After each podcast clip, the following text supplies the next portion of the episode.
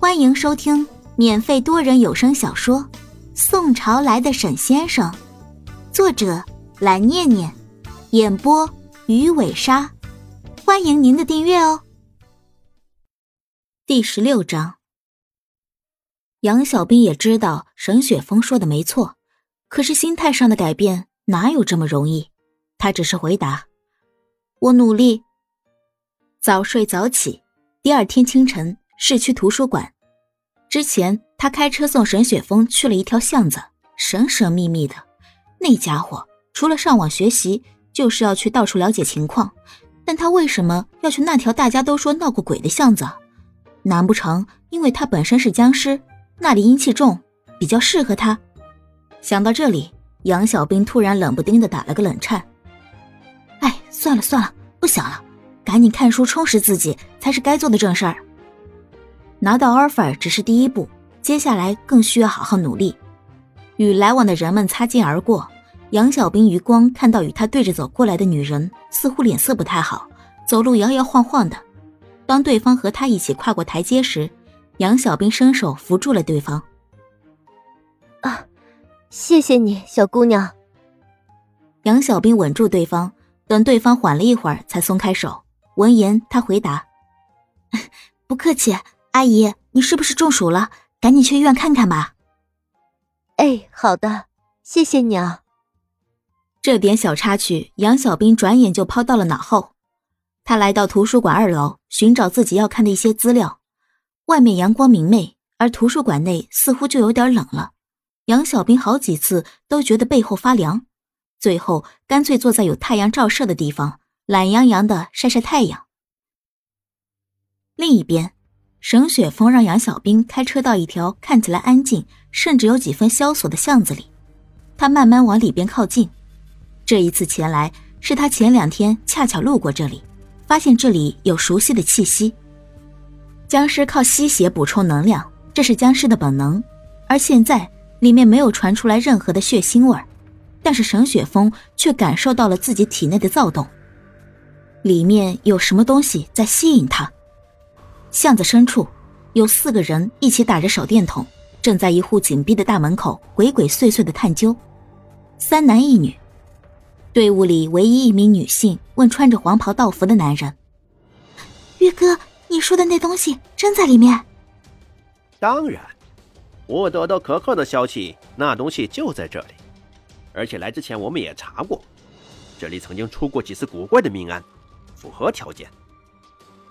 叫月哥的男人解释后，另外三人纷纷露出若有所思的神色，目光全部聚集到木门上。沈雪峰看到四人，便隐去身影，站在拐角处。在他的眼里，木门后面黑气冲天。四人用武力打不开木门，女的又说：“这木门打不开，而且这里边给我的感觉很古怪，仿佛里面有什么可怕的东西似的。”小朱，话别乱说，这里边一定有宝贝。至于你感觉有古怪，这里以前出过命案，或许有两三只冤鬼。等开门后，我们去收了就是。对，月哥说的对，以月哥的修为，咱们收拾几只冤鬼，绰绰有余了。没错，小朱，你不用担心，听大哥话，肯定没问题。那好吧。女人迟疑着回答：“玉哥让三人各自退开一些，他双手掐诀念咒，临兵斗咒，皆阵列前行。道，道家九字真言一出，沈雪峰这才微微感兴趣的看向黄袍道人。在沈雪峰所处的那个时代，道家式微，佛家兴盛，他见过不少法力高强的佛家弟子。”但是鲜少见到强势的道家弟子。黄袍道人念出九字真言时，黄袍无风自动，从他脚底下升起来明亮的古朴文字，正是九字真言。当他再次念出斗字，九字真言中的斗瞬间飞出，直直往木门上撞击进去，发出巨大的响声。木门开始松动，月哥见此，脸上浮现出狂喜之色，他赶紧提醒另外三人过来帮忙。小用，赶紧帮忙！听到月哥的吩咐，两男一女纷纷输送法力给月哥，环绕在月哥脚下的九字真言越加明亮。临兵斗者即阵列前行，斗！又一斗字真言飞射到木门上，这一次木门直接破碎，里面的黑气瞬间像是脱离了束缚一般，争先恐后的往外面跑出来。跑出来的黑气像是有意识一般，一边发出各式各样诡异的叫声，一边朝月哥他们四个人的方向缠过去。月哥一看这架势不对，不禁破口大骂：“该死的，这不是什么宝藏埋藏地，这是封印邪物的地方！”啊！救命！女人突然被一丝丝黑气沾染上，顿时她手臂上沾到黑气的地方，血肉立刻消失，被黑气吞噬。沾染黑气的下场，令四人不由纷纷露出惊惧之色。拐角处，沈雪峰目光闪烁，他没想到会在这种地方见到这个东西——葬尸九龙棺。那些人看不到屋子里的情况，但是沈雪峰能清楚的看到屋子里棺盖半开的葬尸九龙棺。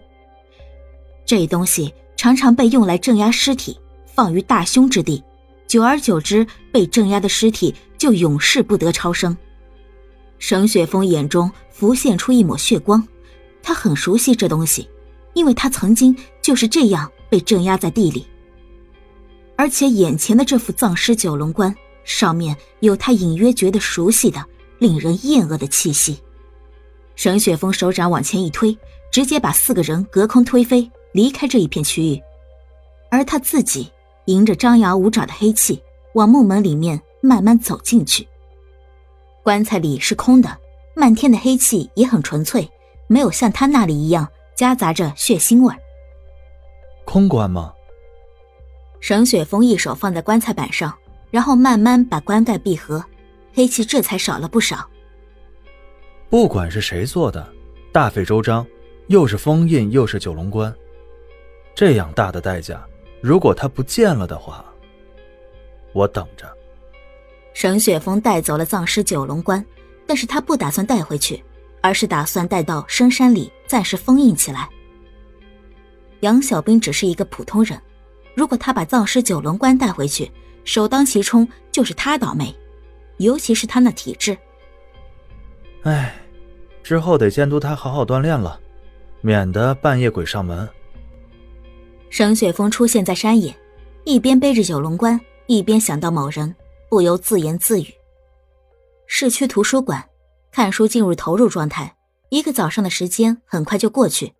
杨小兵结束学习，看了看时间，嘀咕道：“唉，肚子好饿，该吃饭了。”